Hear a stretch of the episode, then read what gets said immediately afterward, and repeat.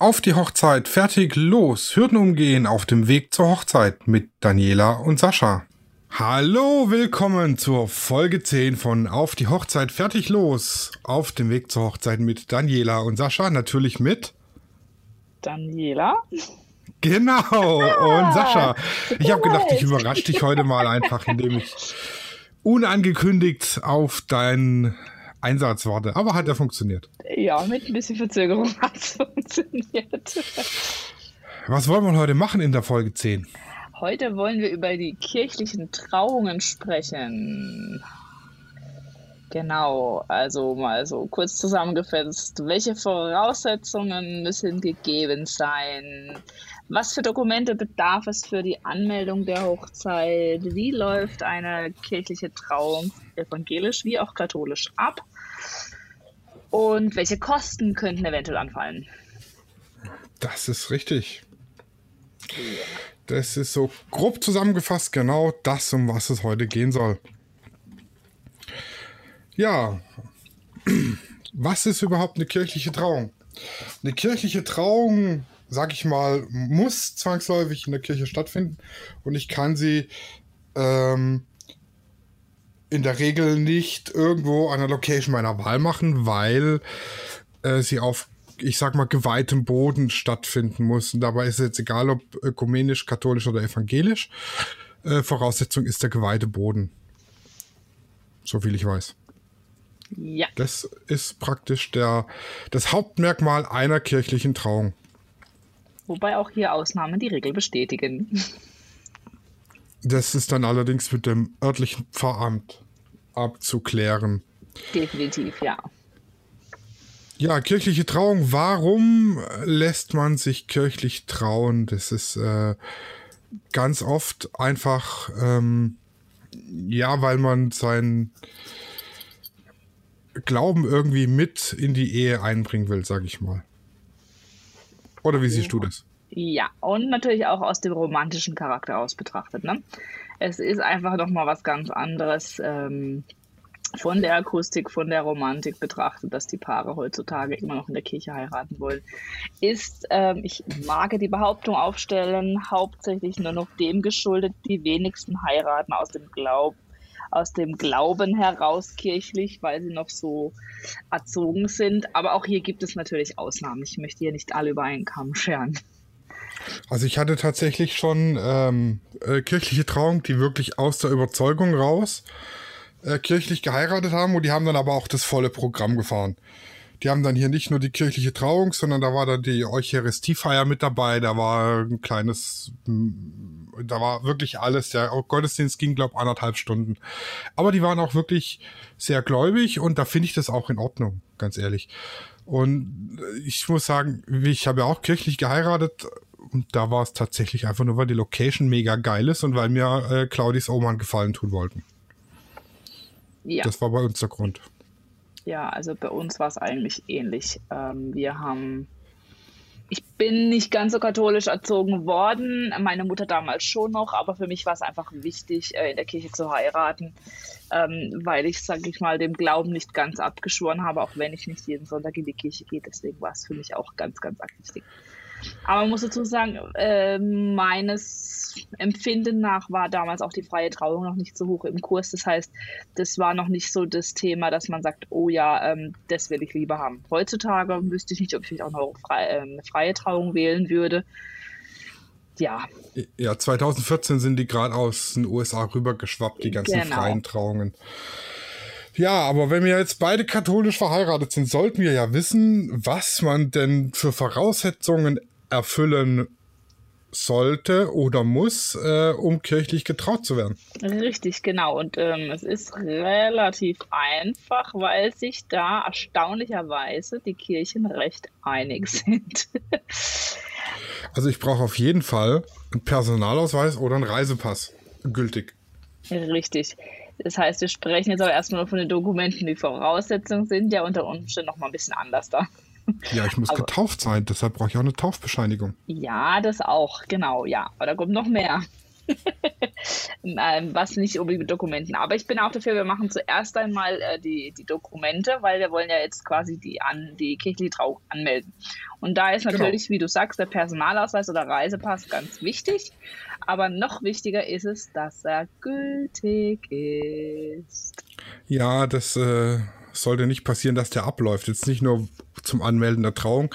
Wenn ich mit einem ungültigen Personalausweis oder Reisepass unterwegs bin und ich äh, komme jetzt irgendwie in eine Polizeikontrolle, ist es immer noch besser wie ohne, aber eben auch nicht so gut. Und wenn der oder die Beamte oder Beamtin äh, schlechte Laune hat, kriegt er Ärger. Mhm. Richtig. Also das ist schon mal ganz arg wichtig. Dann, der Sascha hat es schon angesprochen, eine Taufbescheinigung von jeder beteiligten Person, sprich der Braut und des Bräutigams. Die übrigens nicht älter sein sollte als sechs Monate. Korrekt. Und die man im jeweiligen Taufpfarramt anfordern kann. Und ich sage extra Taufpfarramt, weil es nicht heißt, dass es auch an dem Ort zu bekommen ist, wo man gerade wohnt.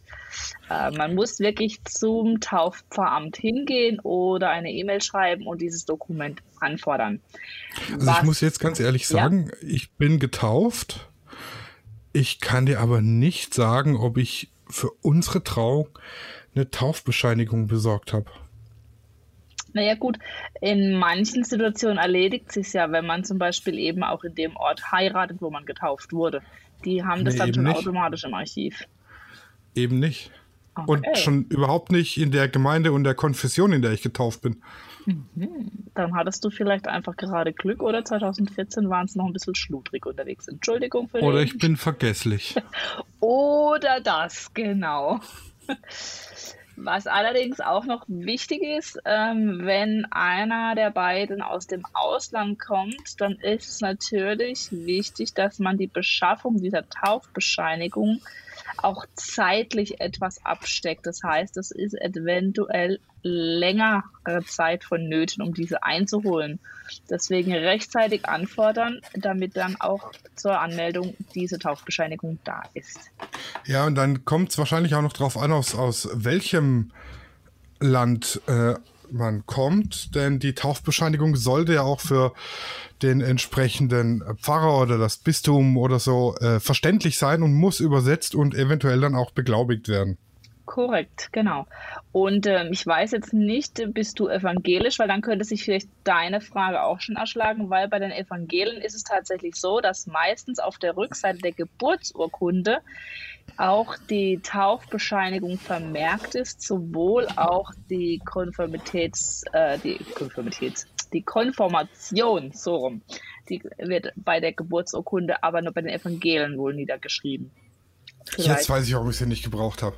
Ja, daran Ich bin aus der liegen. Kirche ausgetreten. Okay, das kann. Ich auch. bin evangelisch getauft, bin aber laut meinem Ausweis oder meiner Meldung auf dem Bürgeramt konfessionslos. Dann kann es auch damit zusammenhängen. Genau, dann, wenn man konfessionslos ist, wollen die auch keine Taufbescheinigung. Was aber die, die Anmeldung einer katholischen Ehe nicht unbedingt einfacher macht.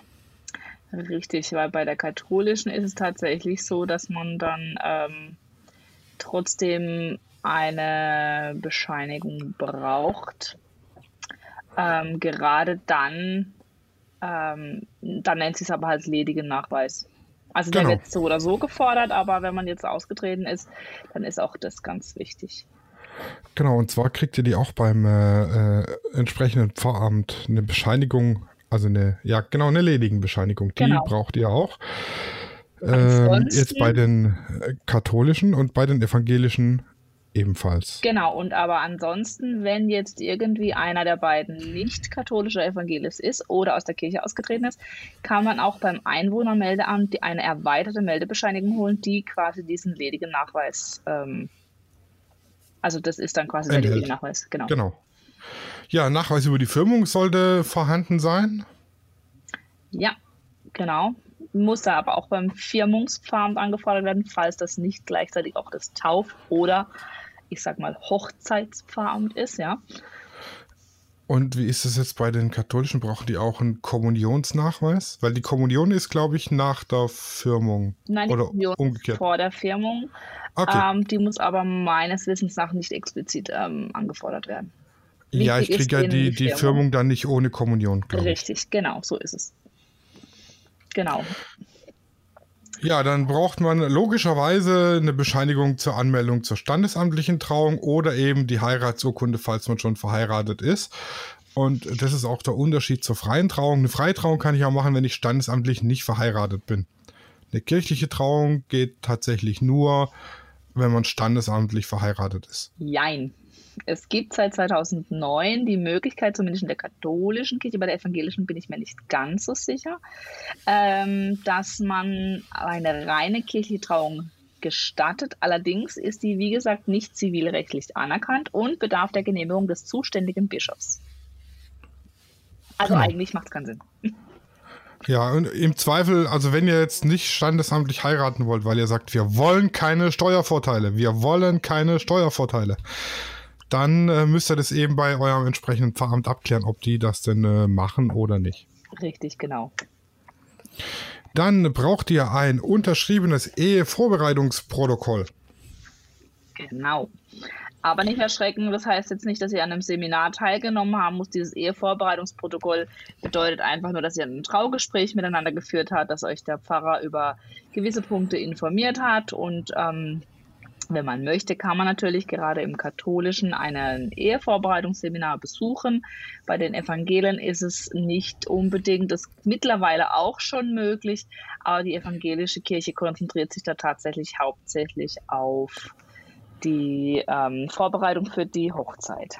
Ja, genau, beim Ehevorbereitungs Vorbereitungsprotokoll, das hört sich immer so hochgestochen an. Es ist im Prinzip so, ihr trefft euch mit dem äh, zuständigen äh, Pfarrer bzw. Priester, ähm, entweder bei euch zu Hause oder in der Kirche und führt mit ihm einfach ein Ehevorbereitungsgespräch.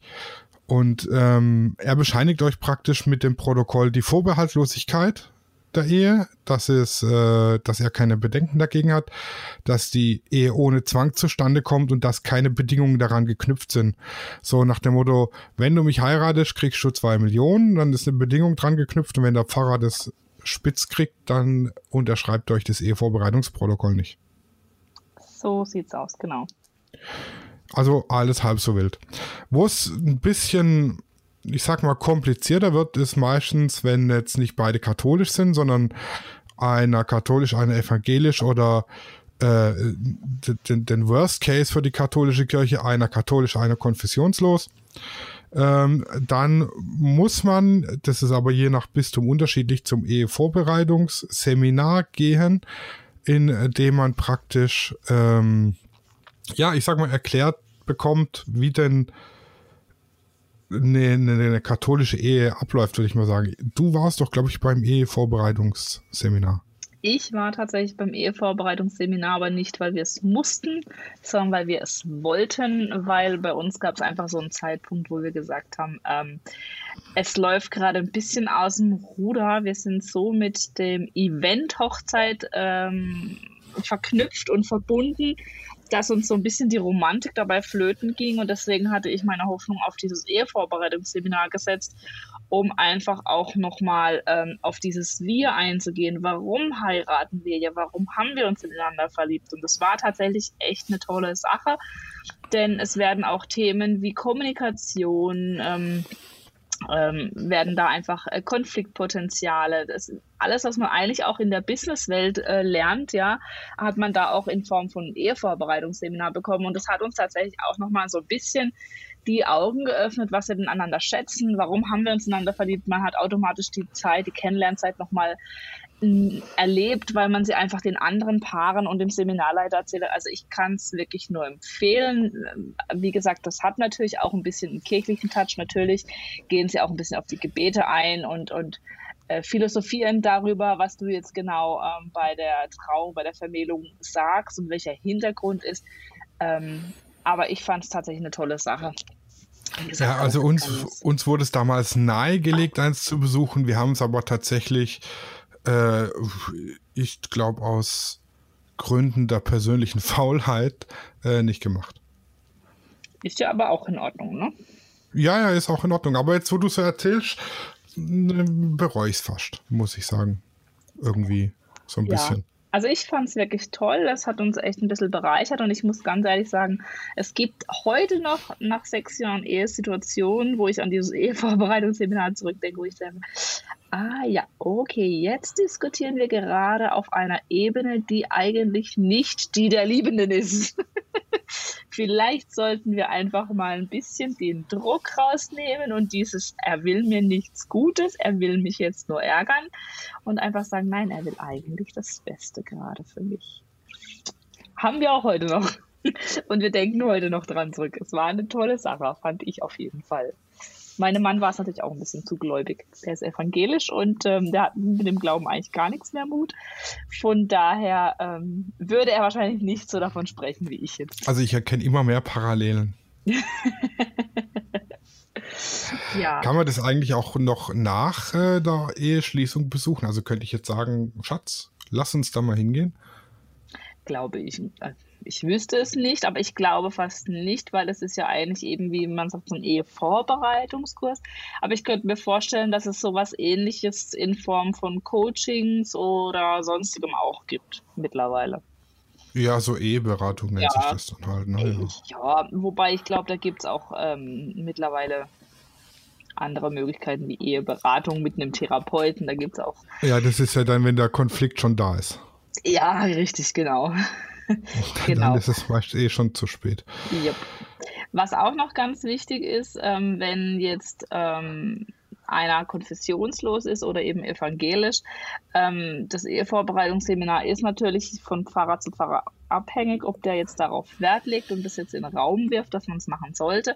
Aber was auch wichtig ist, äh, gerade dem katholischen, der katholischen Kirche, dass man einfach verspricht, dem Glauben treu zu bleiben. Also gerade wenn man jetzt vielleicht auch einen Buddhist oder einen Muslim heiratet, ja, und man aber sagt, man will katholisch heiraten, dass die Kinder katholisch getauft und erzogen werden. Das sind so Dinge, das sind denen auch ganz wichtig. Und bei Konfessionslosen habe ich sogar ab und an mal erlebt, dass eine Erlaubnis vom Generalvikariat des Bistums erforderlich ist, was aber anscheinend, und so habe ich es auch erlebt bisher, nur eine reine Formalität und ganz schnell erledigt ist. Ja, genau. Deswegen auch nur ganz kurz Die, die wollen halt einfach sicher gehen, dass, dass die, die Ehe und die, auch die Erziehung der Kinder später und so im, im Sinne des katholischen Glaubens abläuft. Genau. Meine Kinder sind tatsächlich auch katholisch getauft, aber nicht, weil ich es bei der Hochzeit versprochen habe, sondern weil ich auch katholisch bin und ich kann keinen Glauben erziehen, den ich selbst nicht erlebte oder den, mit dem ich aufgewachsen bin. Das ist richtig. Daher das sind wir alle katholisch, schlecht. außer mein Mann. Ja, was brauchen wir noch? Äh, Traulizenz bzw. Entlassschein? Richtig, vom katholischen äh, Pfarrer braucht man das. Ja, genau. genau. Bei den Evangelischen nennt man das die Zession oder Dismissioriale. Stolperfall hochziehen. Im Endeffekt aber beides das Gleiche. Wenn du in einer Gemeinde mit einem anderen Pfarrer oder eben katholisch oder evangelisch heiraten willst, benötigt man das. Und das bekommt man auch beim Pfarramt des Wohnortes. Da, wo man auch die Ehe anmeldet. Genau. Um, genau. Und dann gibt es noch das Aufgebot. Das gibt es aber tatsächlich beim Standesamt so nicht mehr. Und bei der katholischen wie auch bei der evangelischen Kirche ist es eigentlich nur noch eine öffentliche Bekanntmachung durch den Aushang an der Kirche oder im, im Pfarrgemeindeheft oder mündlich im Gottesdienst und hat meistens die Bewandtnis, dass man äh, auf diesem Wege ermitteln möchte, ob es Ehehindernisse gibt, wie zum Beispiel ein anderer Pater oder so. Und daher wird es auch gerne dann im Sonntagsgottesdienst wörtlich genannt oder eben in Form eines Aushangs. Ja, könnte ja sein, es meldet sich jemand und sagt, stopp, ich bin schon mit dem verheiratet. Genau. Wobei ich jetzt einfach mal behaupten würde, dass du dann wahrscheinlich schon ein paar Kilometer Unterschied hast. Aber gut, das ist eine andere Geschichte. ja.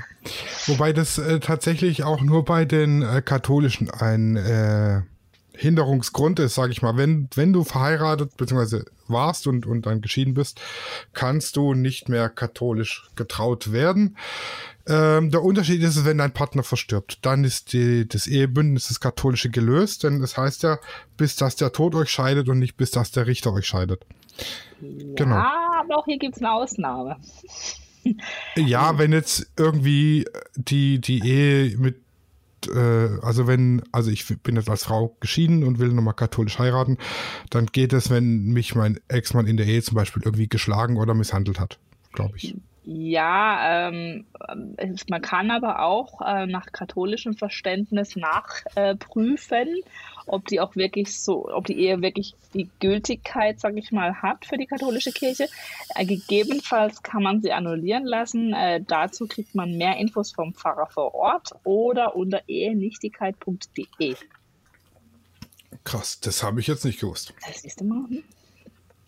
Schlecht recherchiert, Herr Borger. genau. Ähm, was ich noch sagen wollte wegen den Dokumenten, das ähm, habe ich später zu, vorher zu spät eingeworfen oder wäre zu spät gewesen.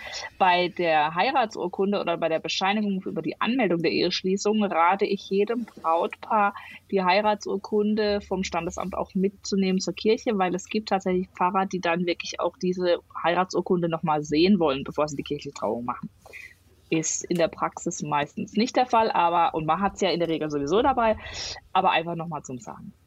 Ja, die war bei uns im Stammbuch drin und äh, wir hatten das Stammbuch tatsächlich. Es gibt, kommt ja oft vor, dass das Stammbuch dann bei der äh, standesamtlichen Trauung nicht da ist und so weiter und man muss nachreichen. Aber wir hatten es dann schon und äh, hatten das dann auch an der Kirche dabei und da ist ja die Bescheinigung drin. Genau. Gewesen.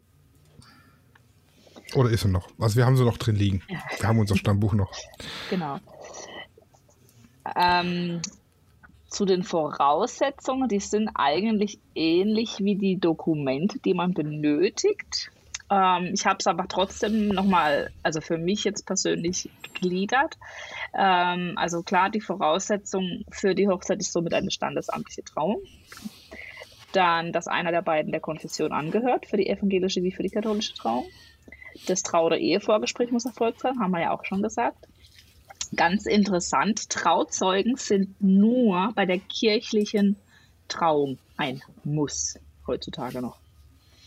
Genau, im Standesamt braucht man sie nicht. Braucht man es nicht und im Standesamt braucht man es nicht, genau. Es darf nicht vorher verheiratet oder geschieden gewesen sein. Da haben wir jetzt auch schon drauf, sind wir ja auch schon drauf eingegangen, welche Möglichkeiten es gerade im Katholischen noch gibt, wie man da vielleicht sich noch ein bisschen ja, versuchen und probieren kann. Ich denke, da ist es immer ganz gut, wenn man das offene Gespräch sucht, wenn man das möchte. Dann auch interessant, ein Trauspruch ähm, muss bei der evangelischen Kirche ein Vers aus der Bibel sein. Es dürfen keine Gedichte, keine Segensworte und keine Sinnsprüche sein. Das darf wiederum in der katholischen Kirche der Fall sein. Okay. Ja. Krass. Dass die da so streng sind. Mhm. Und das tatsächlich die Evangelien und nicht die Katholen. Das finde ich so spannend. Ja, genau, und, das meine ich ja. Gerade die. Genau. Genau, wiederum ist es so, wenn du jetzt ähm, katholisch bist und evangelisch heiraten möchtest, brauchst du wiederum eine Genehmigung von deiner katholischen Kirche die nennt sich Dispens, die bekommst du von deinem Pfarrer vor Ort, äh, dass du eine evangelische Trauung ähm, zelebrieren darfst und trotzdem nach katholischen Kirche, nach der katholischen Kirche rechtmäßig verheiratet bist. Ja, das ist alles so kompliziert dass das nicht einfacher geht. Aber das naja. ist, wie gesagt, das ist jetzt rein theoretisch alles. Ähm, am einfachsten ist es wirklich beim Traugespräch auf diese Fragen einzugehen und nochmal sagen, weil es ist tatsächlich auch wirklich von Gemeinde zu Gemeinde unterschiedlich. Und ich behaupte jetzt auch mal vom Pfarrer, ja. Wenn man jetzt einen 80-jährigen Pfarrer in der Gemeinde hat, ist natürlich einiges noch anders da und strikter, wie äh, noch bei einem Pfarrer, der 30, 40 Jahre alt ist. Also wir hatten ähm, wir konnten uns den Pfarrer nicht aussuchen, weil wir unbedingt in der Klosterkirche heiraten wollten, weil die halt einfach mega äh, die Location ist. Die ist äh, pompös, die ist groß, die ist offen, die ist richtig toll. Äh, auch vom ja, die, die, die katholischen Kirchen sind alle so prunkvoll und die Klosterkirchen eben noch mehr. Ja, und da war so ein indischer Pfarrer, der war dann später auch schwer krank, glaube ich. Aber der war schon, der war schon sehr, sehr seltsam. Der konnte nicht mal meinen Namen aussprechen. Das hat sich schon beim, äh, beim Vorbereitungsgespräch rauskristallisiert, dass der ein Problem mit meinem Namen hat, aber naja, war dann lustig. Das kann ich mir vorstellen, ja. Ja, Chacha. Ich war da Chacha. Oh, ja, gut, Cha-Cha-Cha. Willst du Chacha, deine Frau Claudia? Hm, ja. Okay, das ist jetzt so der Running Gag unter den Freunden, der Chacha. Das glaube ich. Das glaube ich. Wir hatten auch einen indischen Pfarrer bei uns, der gemeint hat immer, der konnte nicht Kirche sagen, der hat immer Kirche gesagt, Kirche. Ja, aber ich glaube, das wird inzwischen irgendwie immer mehr, weil äh, viele, ich sag jetzt mal, äh, äh, Deutsche oder, oder Mitteleuropäer ähm, wenig mit der Kirche zu tun haben und der Glauben immer weniger wird. Und deshalb auch, ähm, also ich sag's ganz ehrlich, als katholischer Pfarrer oder Priester, da gibt's ja dann die, manche sagen, die dürfen nicht verheiratet sein und so weiter und so fort und müssen Zölibat und bla bla. Da hat auch, da hat auch heute keiner mehr Bock drauf, ähm, weil die, das ist einfach nicht, ich kann es verstehen vom Glauben her und so weiter und so fort, aber es ist einfach für viele junge Leute nicht zeitgemäß und deshalb äh, müssen wir halt die Pfarrer, ich sage jetzt mal, importieren. Ja, das ist Weil die, die, die meisten katholischen Trauungen, die ich jetzt begleitet und fotografiert habe, ich sage jetzt mal 90 Prozent waren entweder osteuropäische Pfarrer oder indische Pfarrer, aber kaum ein, ein, ein, ein, ein Mitteleuropäer oder ein, ein Deutscher, sage ich jetzt mal. Mhm. Ganz wenig. Ich glaube, ich hatte einen. Einen jungen deutschen katholischen Pfarrer und der war aber mega cool und auch offen für vieles. Ja, ich glaube tatsächlich, dass, ähm, also wir haben auch einen Pfarrer bei uns jetzt, in, der scheint auch Deutscher zu sein, ist auch recht jung. Ähm, ich glaube tatsächlich, dass es nur dieses äh, Entweder-Oder gibt. Ähm, entweder sie sind, äh, wenn du Glück hast, Deutsche und dann aber halt, wie gesagt, ähm, dann sind sie recht locker, würde ich behaupten. Wenn, äh, Genau. wenn sie halt jung sind, klar. Ne? Ja, aber Genau. ich glaube, dann geht's. Dann habt ihr, Genau. dann, also dann habt ihr die Chance, dass äh, bei manchen ein Auge zugedrückt wird. Genau. Ja, was haben wir noch für E-Voraussetzungen, liebe Daniela? Ich habe meine Liste schon abgearbeitet. Ich auch. Ich dachte, die wäre länger. Nein, Naja. ich glaube, das reicht. Das erschlägt eigentlich echt. Ja. Wir haben als kleinen Bonus, weil es wirklich erschlägt, ähm, euch am Ende der Folge einen Download, wo ihr nochmal die Dokumente, die wichtigsten seht, welche ihr braucht, die Voraussetzungen mit ein paar Erläuterungen dazu und sogar der nächste Punkt, auf den wir jetzt auch nochmal kurz eingehen, ähm, der Ablauf einer katholischen bzw. evangelischen Kirche, also einer Hochzeittrauung.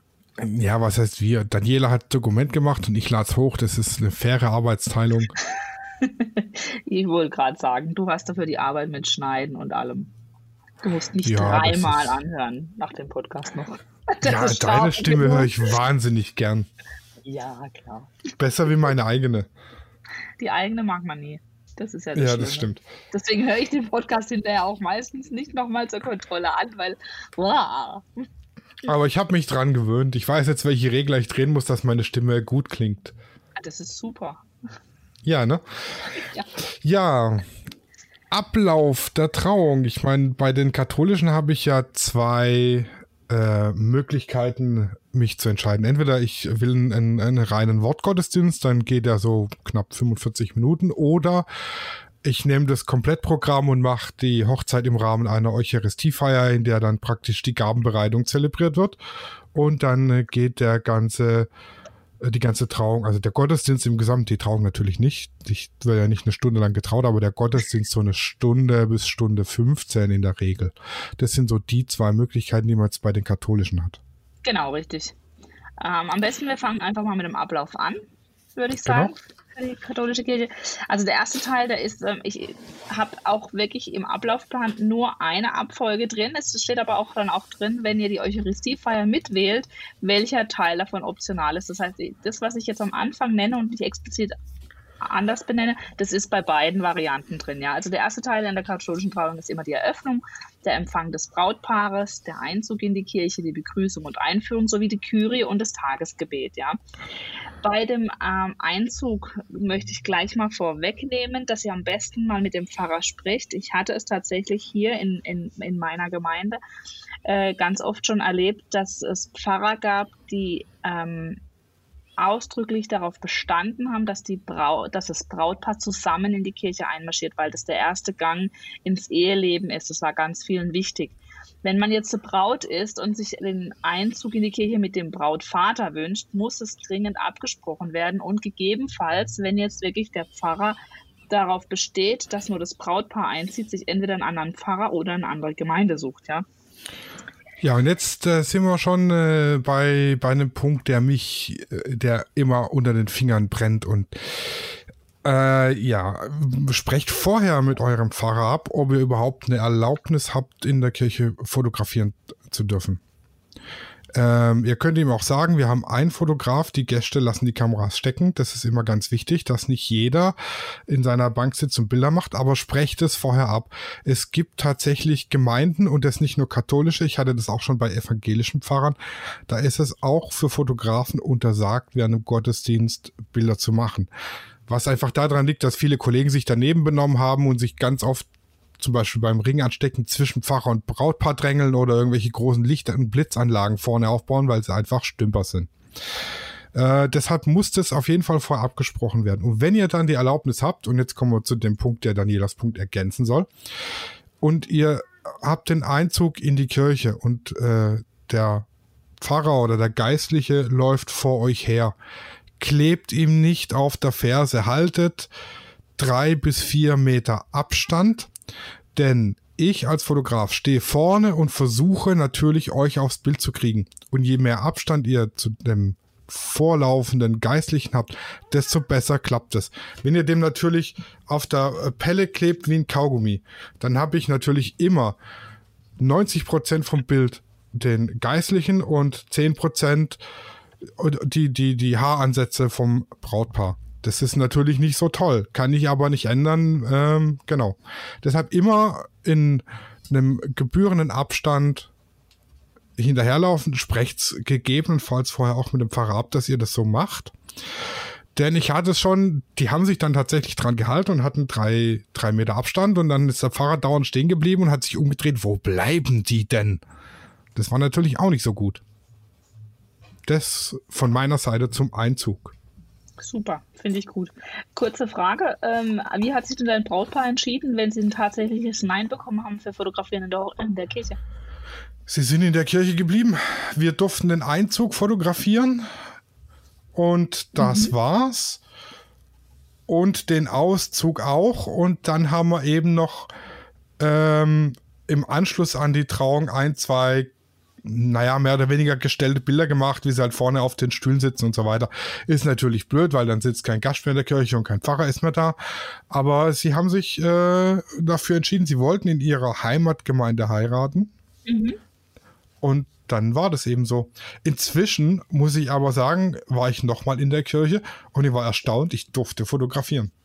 Ja, ich sage ja, es ist mittlerweile auch oft so eine Pfarrer, Pfarrerfrage, ob der es mag oder nicht. Und sprecht da vorher auch mit eurem, mit eurem Fotografen. Im ja. Idealfall kommt er natürlich eh zu mir, aber äh, sprecht vorher mit eurem Fotografen, dass der weiß, wie er sich in der Kirche zu benehmen hat. Weil ganz viele wissen das nicht. Ich habe das selber schon nicht mit also als Gast habe ich Fotografen gesehen, da habe ich nur den Kopf geschüttelt, habe gedacht, Alter, der Pfarrer, der lässt auch bald keinen Fotograf mehr zu in der Kirche. Und bei einer Hochzeit war ein Videoteam dabei. Ähm, ich sag's mal so, sie ist äh, sie, also die, die Frau von dem Filmer, die hat da auch mitgearbeitet, so wie meine Frau bei mir.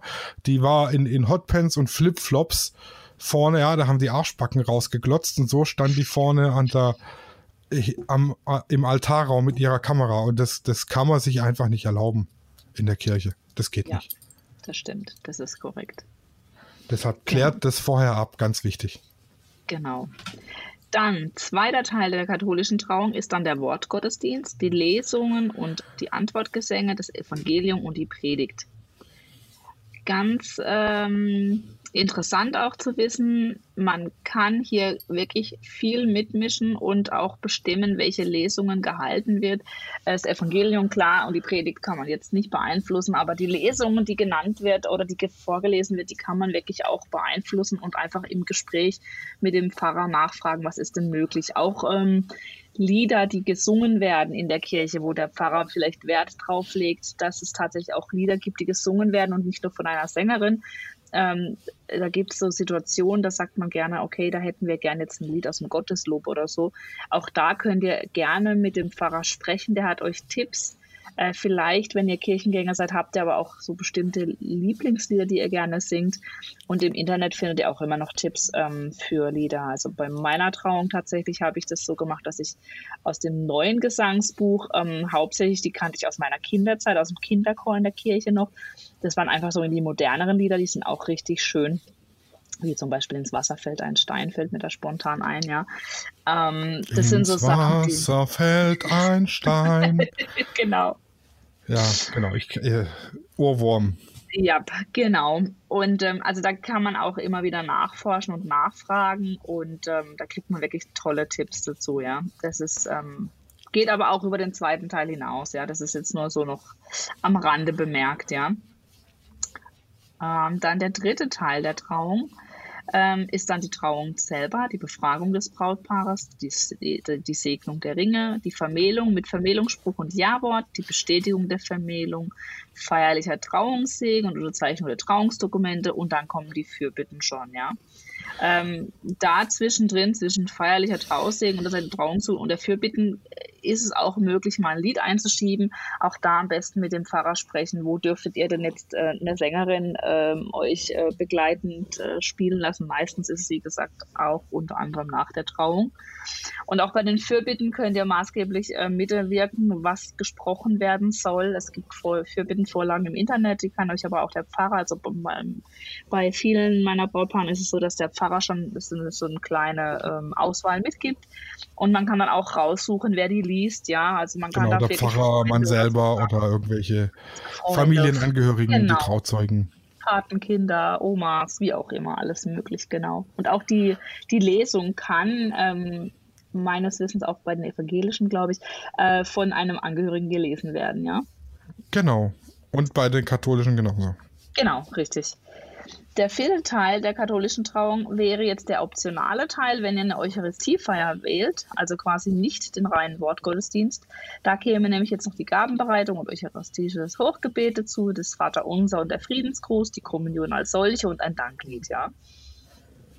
Genau, in der Regel, also in, in, in ganz vielen Gemeinden ist es so, dass beim, beim Segen und beim Gebet nicht fotografiert werden darf, also auch nicht von mir oder irgendwelchen Kollegen.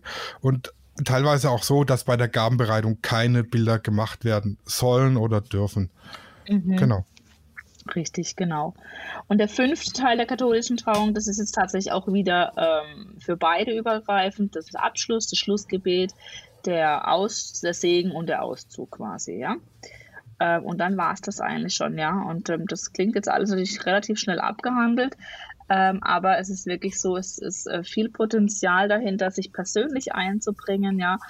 Ähm, und es auch wirklich schön zu gestalten. Und wie der Sascha schon gesagt hat, dass die Trauung geht zwischen 45 Minuten und einer Stunde.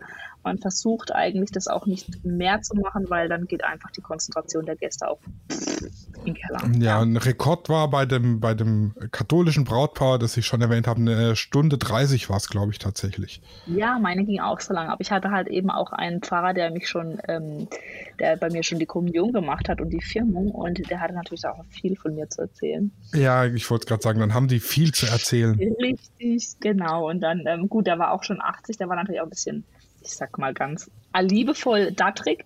Das heißt, der hat natürlich auch für alles ein bisschen länger gebraucht. Und natürlich schweift er dann auch gerne aus, so wie wir halt in unserem Podcast gerne mal ausschweifen. Genau. Ja, was, was natürlich auch geht, ist immer eine ökumenische Hochzeit, also sowohl katholisch als auch evangelisch. Ähm, das hatte ich jetzt tatsächlich einmal, zweimal. Zweimal? Die eine davon, die war echt lustig, weil das waren beides relativ offene, ähm, mh, hm, ja, also nicht jung. Der eine, der war, oh, lass den mal 50 gewesen sein und der evangelisch, der war so um die 30. Die haben sich auch gegenseitig hier immer wieder so, so, so in, in ja, verbal in die Rippen geknufft, sag ich mal, ne? so bei, bei ihrer Predigt. Da, der Evangelist so, ja, das mit meiner Frau war so und so, ich darf für eine haben und guckt so zu dem rüber. Also das war schon, das hat echt Spaß gemacht. Das, ging auch ich. länger als eine Stunde, aber das war wirklich, es hat wahnsinnig Spaß gemacht, den beiden zuzuhören. Das kann ich mir gut vorstellen, ja. dass das dann Laune macht, auf jeden Fall. Finde ich cool, aber wenn die da so, so offen sind und damit so Ja, ich finde, ja. das muss, muss Religion inzwischen aber halt auch sein. Das Verbote, stur religiöse, ich mache das, was in der Bibel steht, ist halt nicht mehr zeitgemäß. Man muss einfach ein bisschen offener sein und mit der Zeit gehen, sonst wird auf kurz oder lang ein Großteil der Kirche einfach aussterben, sage ich. Ist jetzt meine ja. Prophezeiung. Hat ja, jetzt also zwar nichts mit der Trauung zu tun, aber das ist so meine, meine Meinung dazu. Also ich würde sogar behaupten, dass, also ich habe, glaube ich, schon lange keine ökumenische Trauung mehr erlebt. Ich glaube tatsächlich, dass es auch so ein bisschen die aussterbende Variante ist, würde ich behaupten. Ja, weil wenn, wenn, dann sind entweder ist einer sehr gläubig oder es geht halt einfach rein um äh, ja, das, das, äh, wie, wie hast du es gerade vorhin so genannt, das Ambiente und ja. die Romantik in der Kirche und nicht mehr um die, die Kirche an sich. Und das könnte sich ändern, indem die Kirche einfach ein bisschen moderner wird. Ja, ja, auf jeden Fall, genau. Da ist, ich glaube, das muss ich mal, müssen wir mal Papst Johannes Paul, nee, da ist ja, wie heißt er denn? Äh, welchen, welchen Papst? Johannes Paul? Nee. Frag mich nicht. Benedikt. Lebt er überhaupt noch? Benedikt ist doch, glaube ich, äh, heißt er. Genau. Oh also da Gott, bin ich ganz schlecht, das kann ich, kann ich dir nicht sagen. Bin ich ganz raus. Ganz oh, Allgemeinbildung, ich könnte ja nicht mal sagen, wie viele Bundesländer Deutschland hat. 16. Krass. Das kriege ich gerade noch hin. Aber könntest du bitte solche Einfälle und Einwürfe bitte vermeiden? Wir könnten uns blamieren vor unseren Zuhörern. Hallo? Also ich muss ganz ehrlich gestehen, wenn es um Allgemeinbildung geht, würde ich einen Einbürgerungstest, glaube ich, durchfallen. ja. ja, was haben wir jetzt noch? Wir haben den Ablauf, wir haben die Voraussetzungen. Genau, und wir brauchen noch den evangelischen Ablauf. Den evangelischen Ablauf? Ja, oh, die Trauung der evangelischen Kirche haben wir noch nicht durchgesprochen, Schätzelein. Das ist richtig. Ja. Aber ich habe da, ich muss jetzt sagen, als evangelisch getaufter Mensch habe ich da keine Ahnung von. Okay, gut. Dann ist ja gut, dass ich mich vorbereitet habe. ich hatte nämlich tatsächlich noch keine, doch ich hatte schon evangelische Hochzeiten, aber die sind so selten. Mhm. Sag ich mal. Was wahrscheinlich auch wieder an der Romantik liegt, weil die evangelischen Kirchen einfach nicht so romantisch sind. Weiß ich nicht, kann ich jetzt so nicht unterschreiben oder sagen, aber für mich war das halt nie ein Thema. Und ähm, bei meinen Brautpaaren, mm. muss ich ganz ehrlich sagen, weiß ich es gar nicht so genau, weil wir sind ja da bei der Planung der, der Feier auch raus. Ähm, das heißt, äh, wir kriegen vielleicht noch mit, ob es evangelisch oder katholisch ist, aber ja, aber meistens sind die, die, äh, die, die evangelischen Kirchen nicht so prunkvoll und ja, pompös. Die sind relativ die, schlicht, ja. Genau, deshalb fehlt da so ein bisschen der Prunk meistens. Also ja, wenn es darum geht. Das stimmt natürlich, genau. Aber dann, dann erzähl mir doch mal, was ich verpasst habe, weil ich katholisch verheiratet bin. Okay, gut. Also der Ablauf der evangelischen Kirche ist wie folgt. Äh, man zieht ebenfalls in die Kirche ein, meistens auch mit dem Pfarrer. Auch hier würde ich empfehlen, abzusprechen, ob andere Möglichkeiten bestehen. Ähm, dann kann man, dann findet die Begrüßung statt, dann kommt das Eingangsvotum und Gebet oder ein Psalm. Dann ähm, als zweiter Teil ist dann die biblische Lesung, der Trautext oder Spruch und die Predigt, die biblische Lesung zur Ehe, das Treuebekenntnis, der Ringtausch und die feierliche, der feierliche Trauungssegen. Und als dritter und letzter Teil kommt dann schon das Vaterunser, die Fürbitten, der Segen und der Auszug. Und bevor du mich jetzt fragst, wie lang die Kirche bei den Evangelien geht, ich könnte es jetzt nicht beschwören, aber ich glaube, die ist relativ schnell erledigt. Ja, 30 bis 45 Minuten. Ja, ich glaube auch. Hätte ich jetzt auch geschätzt, wenn ich es jetzt schätzen müsste.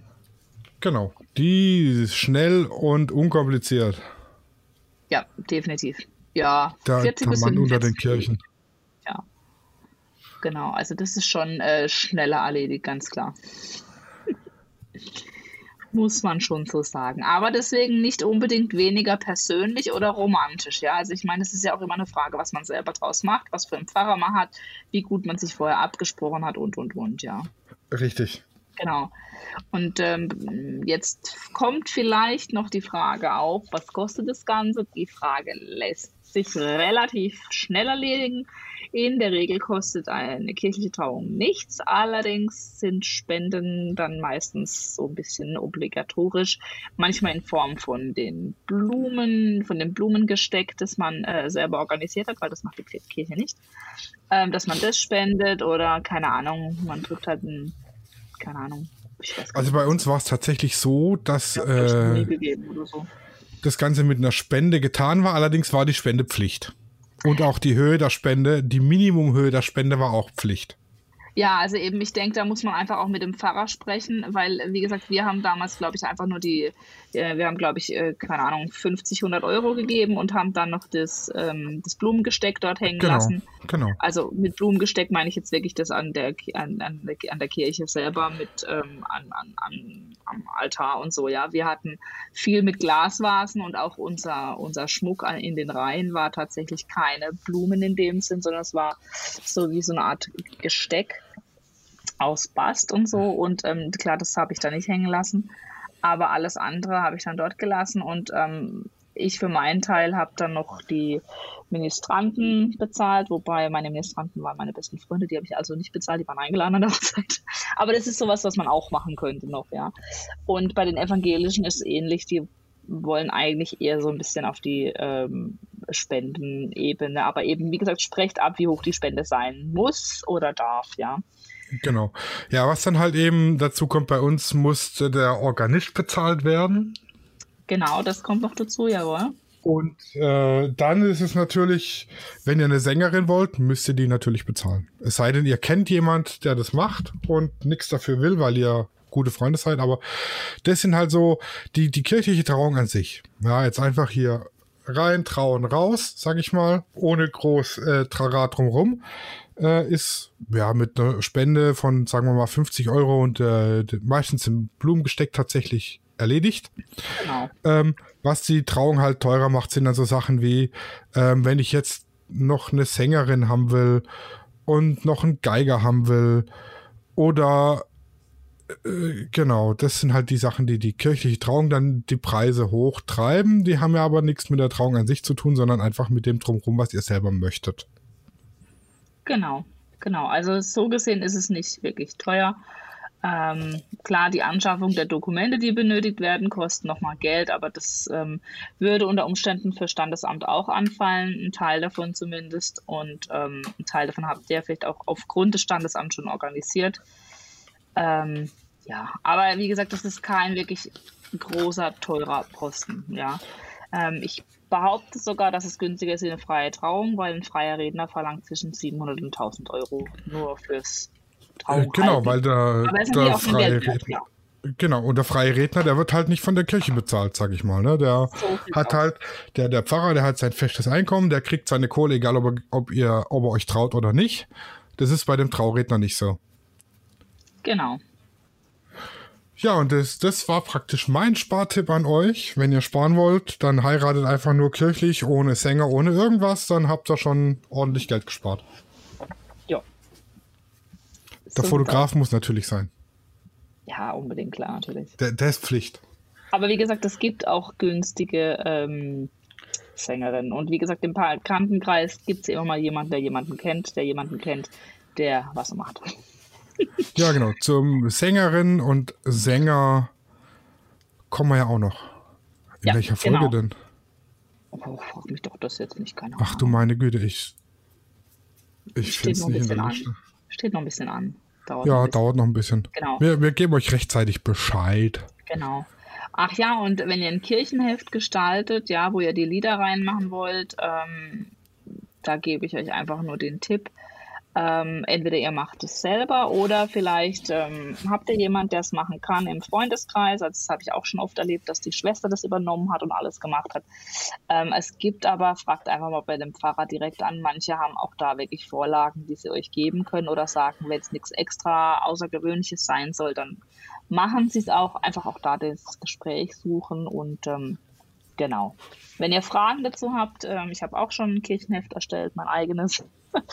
ähm, wie gesagt, das macht sonst das Brautpaar direkt äh, selber. Da bin ich außen vor, aber mein eigenes habe ich auch schon erstellt. Also wenn ihr Fragen habt, gerne melden. Ja, es gibt, glaube ich, auch Vorlagen irgendwo. Ja, überall im Internet. www.internet.de Ja, genau. Da habe ich die Woche meinen Kollegen veräppelt. Habe ich das schon erzählt oder vor zwei Wochen habe ich das erzählt? Der hat mich gefragt, Sascha, kannst du mir die Artikelnummer für den und den Artikel sagen? Dann habe ich gesagt, ja, guck doch unter www.internet.de. Und dann hat er mich ernsthaft gefragt, ob man das zusammenschreibt oder groß. Du bist fies. Ja, das, ja, schon. Aber ab und zu muss es halt sein. Ich meine, wenn man Fragen stellt, ich bin ja nicht Google für die Kollegen. Also manchmal benutzen die mich wie Google, aber ich bin halt nicht Google. Na, sowas. Ja, und mit diesen weisen Worten, ich bin nicht Google, verabschieden wir uns, glaube ich, aus dieser Folge. Ja. Nächste Woche. Habt, dann meldet euch gerne noch, falls ihr was vergessen habt oder ihr noch mal erklärt haben wollt. Wir erwähnen es dann gerne nochmal oder besprechen es gerne nochmal nach in der nächsten Folge. Genau, ihr findet die Kontaktmöglichkeiten unter www.aufdiehochzeitfertiglos.de und äh, ja, lieber Kollege, man schreibt alles zusammen und alles klein. ähm, ihr findet uns auf Instagram unter Lichtwerke Fotografie oder unter Luana unterstrich Hochzeitsplanung. Korrekt.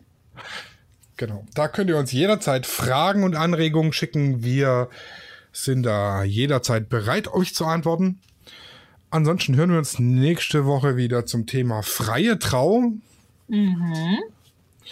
Bis dahin, frohes Planen. Tschüssi. Bis dahin. Tschüss. Auf die Hochzeit fertig los ist eine Produktion von Lichtwerke Fotografie in Zusammenarbeit mit Loana Hochzeitsplanung. Neue Folgen immer mittwochs überall, wo es Podcasts gibt.